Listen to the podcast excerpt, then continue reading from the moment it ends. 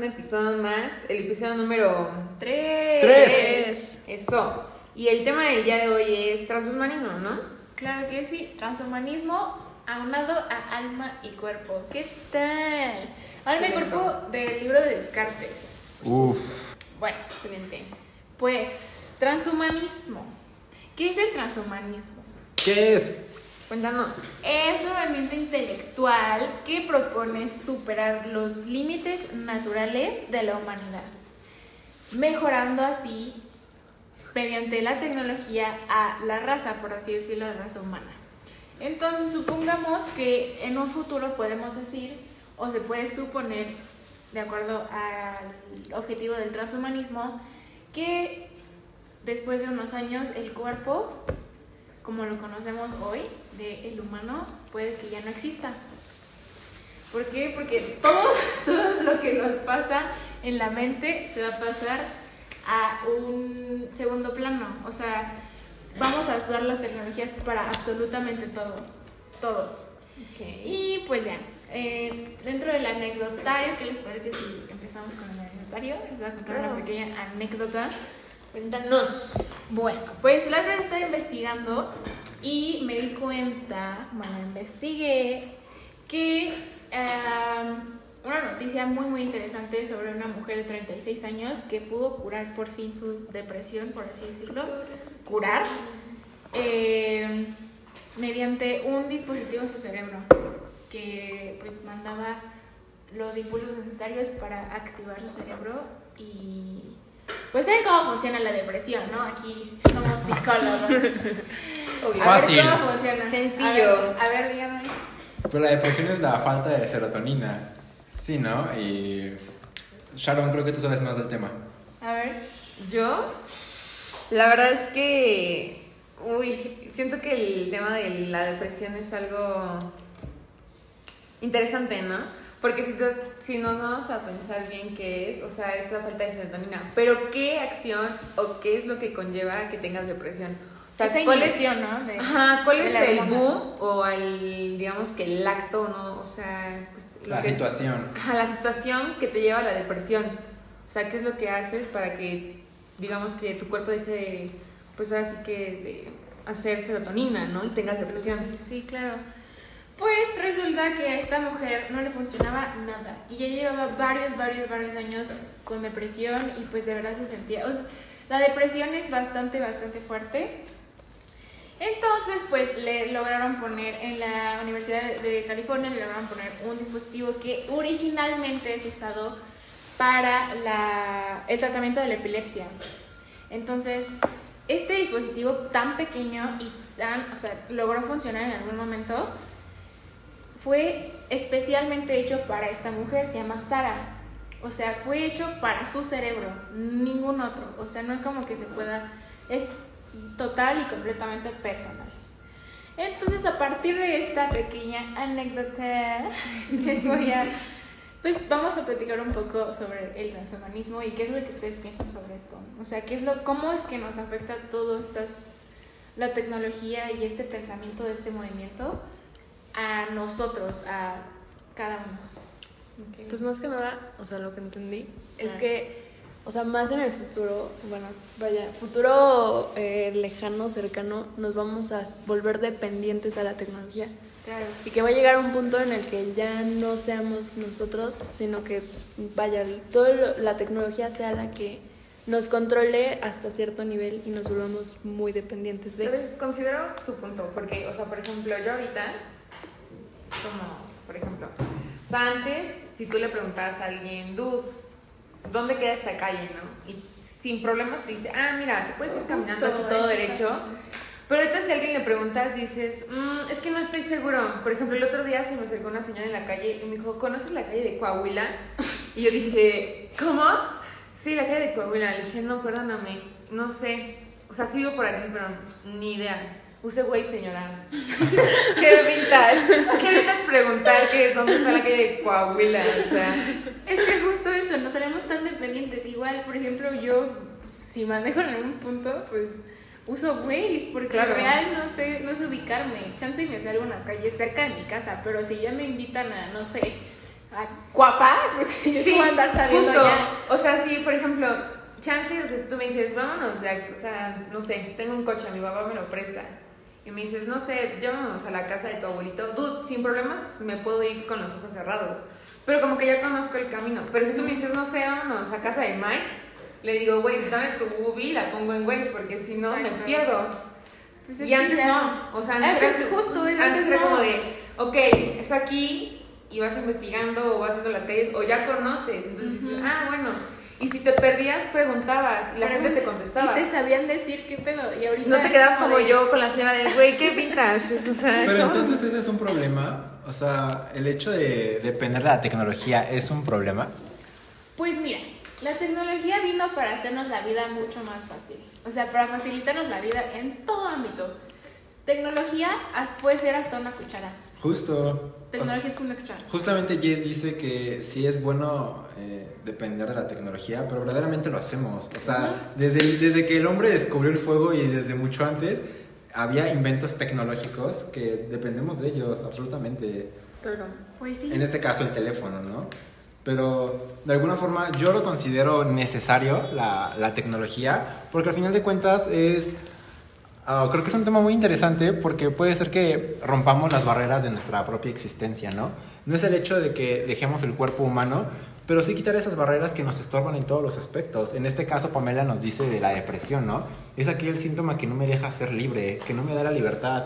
Y si en este caso la tecnología me va a ayudar a quitarme las cuestiones que no me dejan ser libres, que yo no puedo controlar, por ejemplo, mi edad, en algún momento sé que voy a envejecer, pero si puedo ser inmortal, pues qué mejor. Y si la tecnología me puede ayudar, también.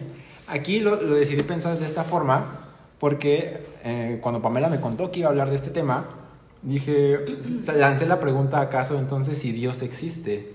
Porque dije, si nunca me voy a ir y si me voy a quedar todo el tiempo en este planeta, eh, infinito el tiempo, y si yo puedo depender de mí mismo, de, no sé, si se me cae un brazo, ponérmelo otra vez, si tengo depresión, curármela, si me hace falta un corazón, me vuelvo a poner otro.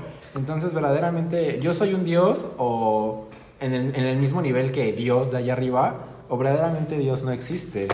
Entonces, creo que yo no tengo problema en que la tecnología nos sustituya, porque creo que es ese túnel el que tenemos que entrar para tomar los riesgos de, de dar el siguiente paso para ser seres superiores respecto a llegar a otros planetas, a vivir 100 años, a curar cualquier enfermedad.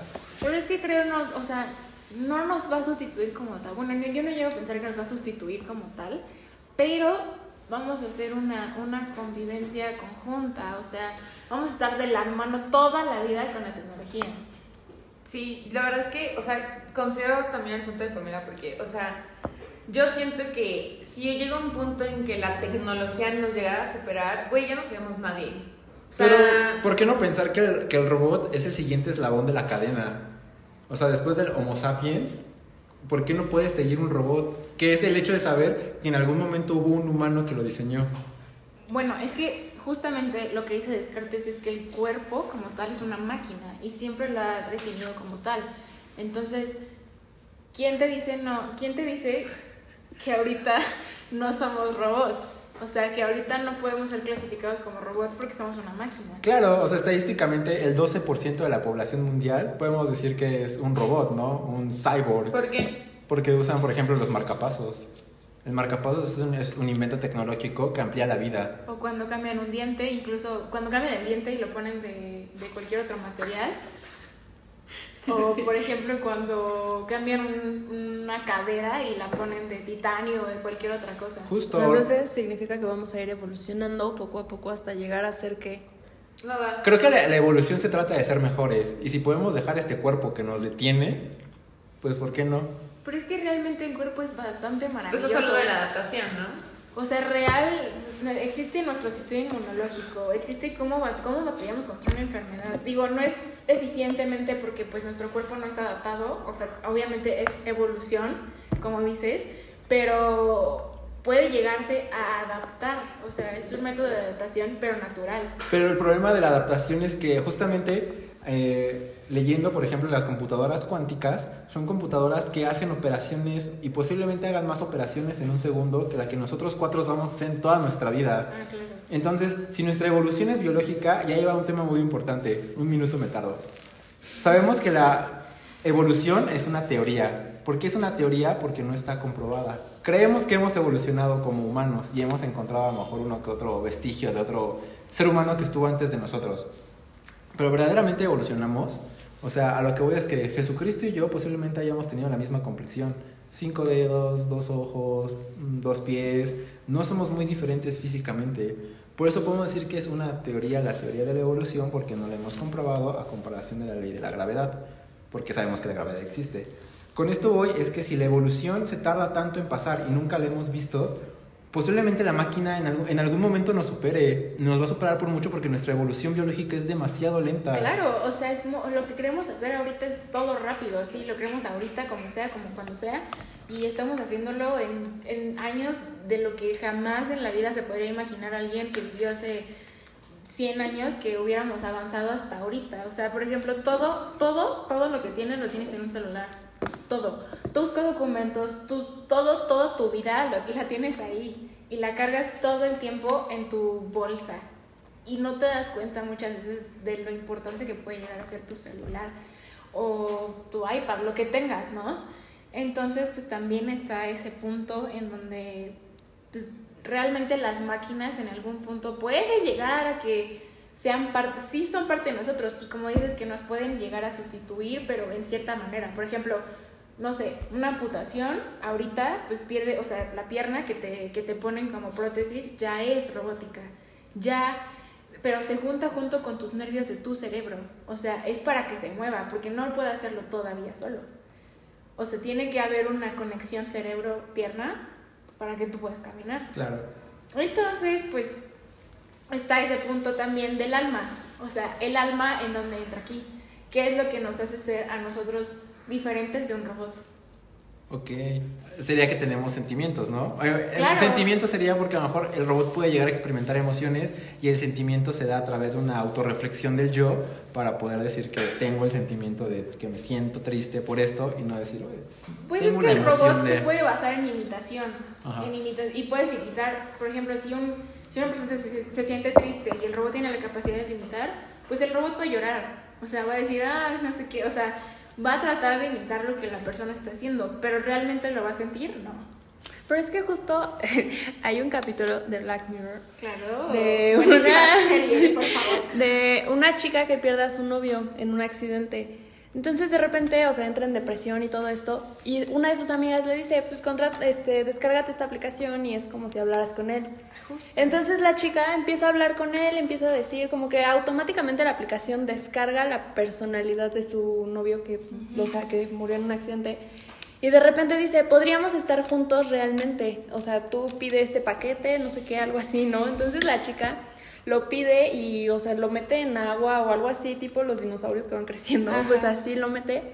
Y el chico realmente, o sea, es como si fuera él otra vez, pero cuando se trata de emociones, cuando se trata de, oye, pues es que estoy triste y él dice como, o sea, es que no entiendo cómo te puedes llegar a sentir. Entonces siento que en ese sentido sí podría, no podría haber alguna forma de sustituir esos sentimientos o, o sustituir esas emociones que nos caracterizan como humanos. Es que el cerebro es una cosa poderosísima, o sea, pues, no se puede como poder replicar ese tipo de, de sensaciones, emociones, sentimientos de una persona.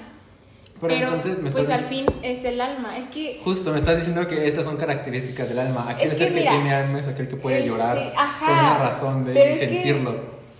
no sé, o sea, muchos pueden creer de que pues, los fieles a la ciencia dicen, no, pues el cerebro es lo que hace que seas tú y lo que, o sea, tus sentimientos, tu parte, porque hay, ha habido muchos estudios en donde les quitan varias partes en donde el cerebro funciona de- a la parte sensitiva y ya no son los mismos, o sea, no llegan a ser a tener ese tipo de sensibilidad que una persona con todas sus partes en el cerebro tiene.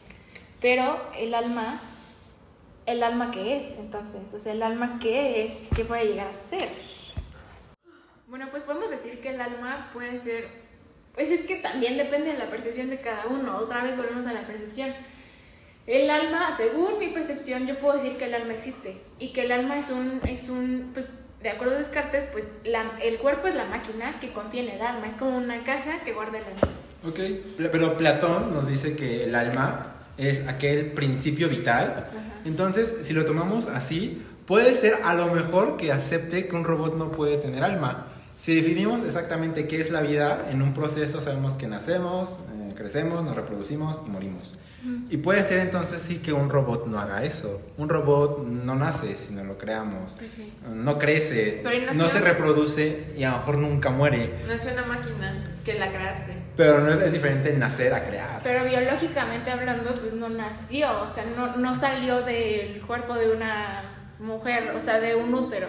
Entonces, si lo definimos tal vez así, pensando en la teoría de Platón de que es el principio vital y vida significa este proceso y el robot no pasa por eso, puede ser que a lo mejor yo pueda suponer que el robot no puede tener alma.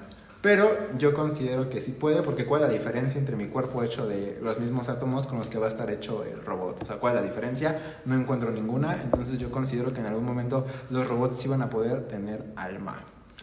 Entonces, ¿tuyes? Pues es que Pues no, es que, vaya, no puedes sustituir algo como el alma en meterlo en una máquina. Pero ¿cuál es la diferencia, por ejemplo? Pues es que la- la- el alma es inmaterial, es tangible y realmente puedes poner un alma en un robot. puedes- Es que depende mucho de lo que tú creas. Yo, por ejemplo, sí creo que cuando nos vamos de este mundo, nuestra alma o se queda aquí o simplemente queda vagando en el universo o en la existencia esperando a volver a un cuerpo. ¿Crees en la reencarnación? Claro, definitivamente sí, es muy interesante. Entonces, por ejemplo, yo sí creo en eso. Yo sí creo en que puedes ver tus vidas pasadas, en que puedes ver todo eso. Y tu alma es la que vivió esa, esas experiencias. O sea, yo sí lo creo. Pues es que te digo, o sea, el alma, pues es lo que. te- es que, ¿cómo sientes el amor? Es eso. Te puedes enamorar de una máquina, o sea, si no tiene alma, pon tú, en este momento llegamos a un punto donde el alma todavía no tiene alma. Según tu premisa de que puede que la máquina puede tener alma, te puedes enamorar de una máquina que no tiene alma, que no tiene sentimientos, que no sabe lo que es el amor. Puedes saber la, la definición de amor. O sea, puede decir, el amor es tal, tal y tal. Pero realmente lo puedes sentir, puedes tener esa conexión con otra persona humana que sí tiene alma. Mm, ¿Por qué mi teléfono? Bueno, yo considero, por ejemplo, que mi teléfono me puede comprender como ninguna de ustedes lo hace.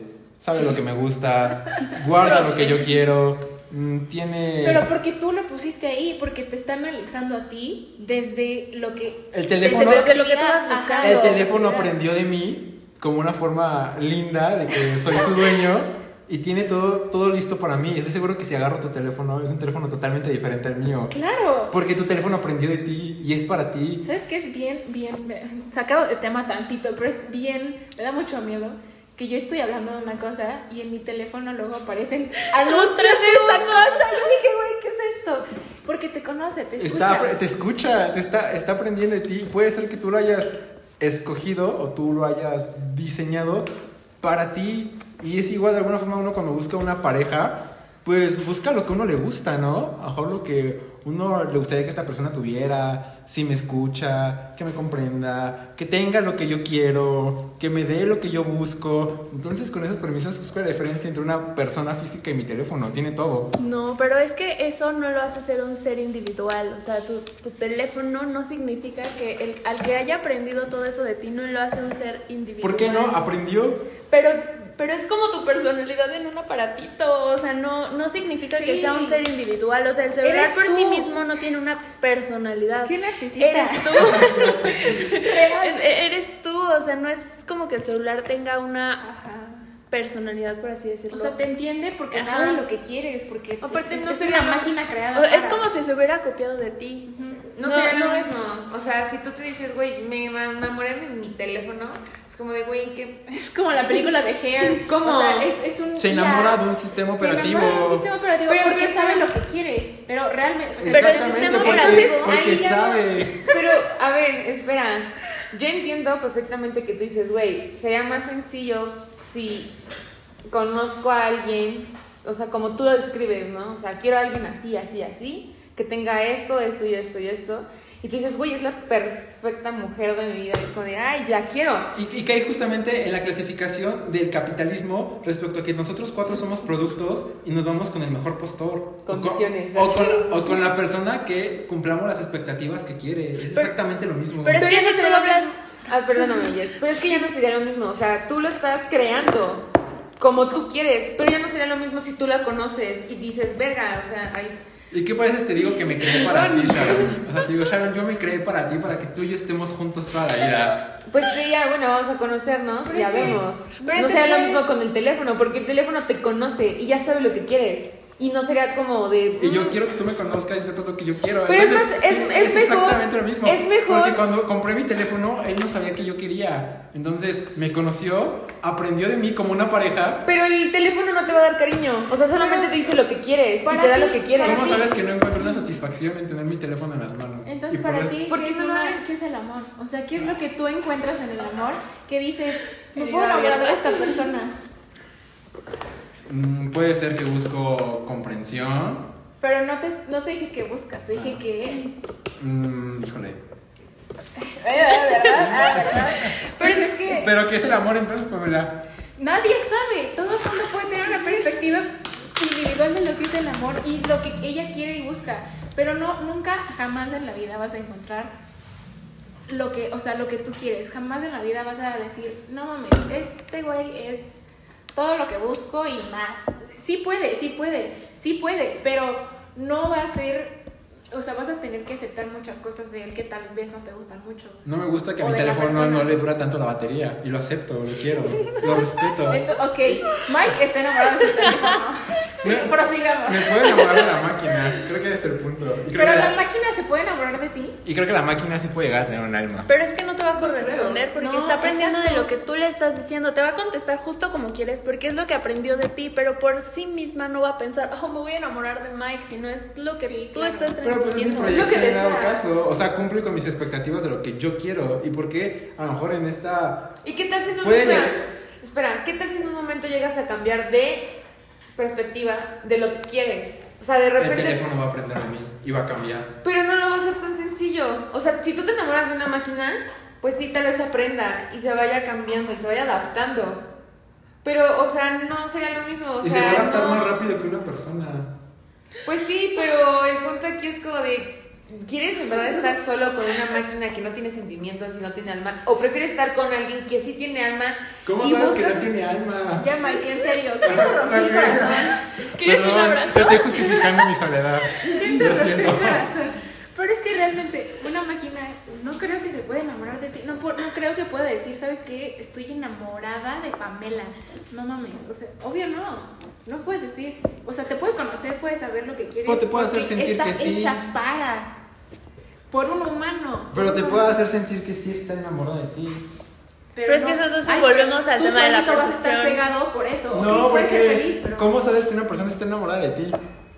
Porque Pero es que va más allá de lo que alcanzas a te arriesgas. Sí. Una persona enamorada se arriesga a lo que quiere y a la persona. O sea, si tú me dices ahorita, Mike, a ver, si tú me dices, a ver, Sharon, quiero que hagas esto, yo no lo haría porque no estaría enamorado.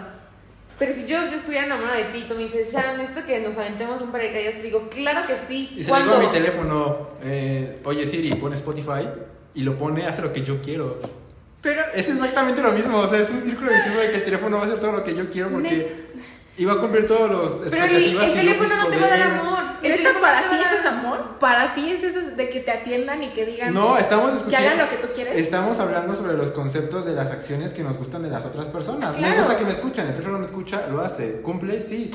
Me da lo que yo quiero, el Pero teléfono no es lo que mismo yo hablar quiero, con, sí. una, con una máquina y que te dé las respuestas así como de, sí, Mike, Dios te bendiga. o no sé, pues algo que no tenga que ver, que si hablas con una persona y te da tus perspectivas, te dice, no, Mike, y te abraza y te dice, ay, Mike, espero que te encuentres bien, espero que tengas un buen día. El teléfono estás- tal vez te lo diga, pero no con un buen sentido, no con un sentido de que que te quiere, que te aprecia, que te diga, lo sientas, Es sientas el eso- calor de esa persona. Es por eso que la terapia en línea es muy Subjetiva. subjetiva. O sea, una persona no va, no, no, no, una máquina no te puede, a un psicólogo no lo puede cambiar. O sea, alguien que da clínica no es lo mismo, no va a ser lo mismo, porque una máquina te puede responder lo que quieres escuchar. Y punto. Pero es eso, o sea, cuando estás en una relación, cambias, quieras o no. ¿Por qué? Porque pues estás viendo, estás conviviendo con otra persona que tiene otras perspectivas y que tiene otros pensamientos y que tiene otra forma de ser y cambias, las dos personas cambian y puede ser un cambio muy chingón. Qué o bonito. sea, sí, o, sea, a- o sea, conclusión, Mike tiene problemas de, Claro. o sea, Mike, necesitas una novia. De que ya. de que ya. Pero bueno, teléfono. espero que les haya gustado el tema del día de hoy. Que los haga pensar un poquito. Buen tema. reflexionar. Exacto. Y no sean como Mike. No No se enamoren del teléfono. Claro que Consíganse a alguien, por Claro. favor. Pero bueno, nos vemos. Y pues les mando un beso donde lo quieran.